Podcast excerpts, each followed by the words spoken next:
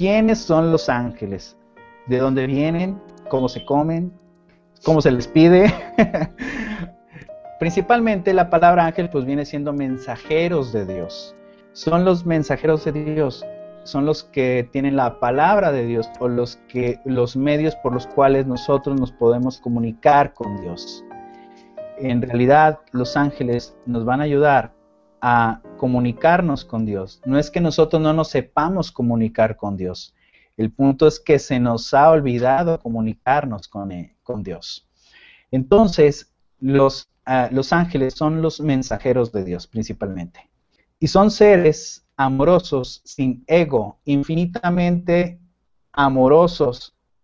Tienen esta característica, tienen amor incondicional. No importa si reniegas, si repataleas, si te tiras en el lodo, si te enojas, no importa qué es lo que hagas, no importa qué es lo que, si maldices, sea lo que tú quieras, los ángeles y Dios siempre te van a amar siempre te van a amar de forma incondicional.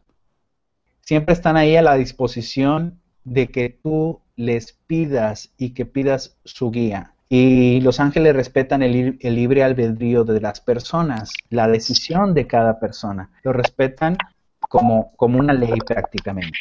Los ángeles lo que hacen es precisamente esperar a que tú decidas pedir su ayuda o decidas ver el amor. Y es en ese momento cuando pueden estar ellos contigo. Bueno, todos tenemos ángeles, todos, no importa, hasta el más malo de que te imagines. ¿Quién, ¿Quién te imaginas que es el más malo de todos los malos? Bueno, él también tiene ángeles. No importa si creen o no creen. Es como si te digo ahorita, ¿crees en la ley de la gravedad? No, yo no creo en la ley de la gravedad, pero bueno, de todos modos, te riges por ella, aunque no creas en ella exactamente lo mismo. Los ángeles son unos religiosos. ¿Y qué significa religiosos? Que no pertenecen a ninguna religión.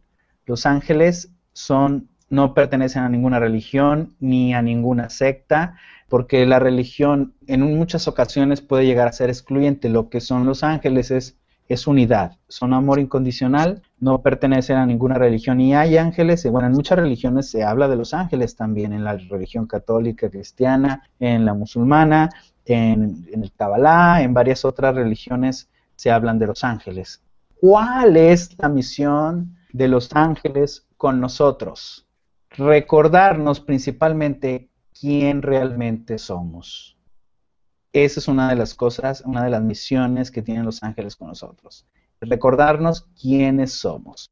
Nos ayudan a recordar esto, porque a nosotros se nos ha olvidado quién realmente somos. Cuando nos sentimos separados del mundo, cuando nos sentimos separados de las personas, cuando sentimos que sufrimos, que tenemos miedo, que sentimos dolor, no estamos recordando quién realmente somos. Entonces, en ese momento es cuando los ángeles reinterpretan todo esto y nos ayudan a recordar quién realmente somos.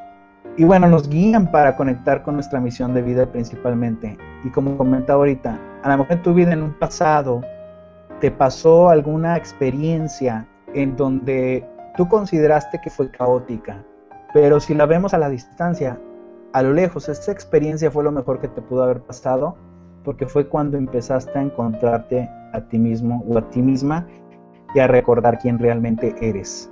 Otra de las misiones de los ángeles es que seamos felices principalmente, que seamos felices, que nos sintamos en paz y sintamos esa plenitud gozosos de la vida principalmente. Esa es la misión principal de los ángeles, que seamos felices.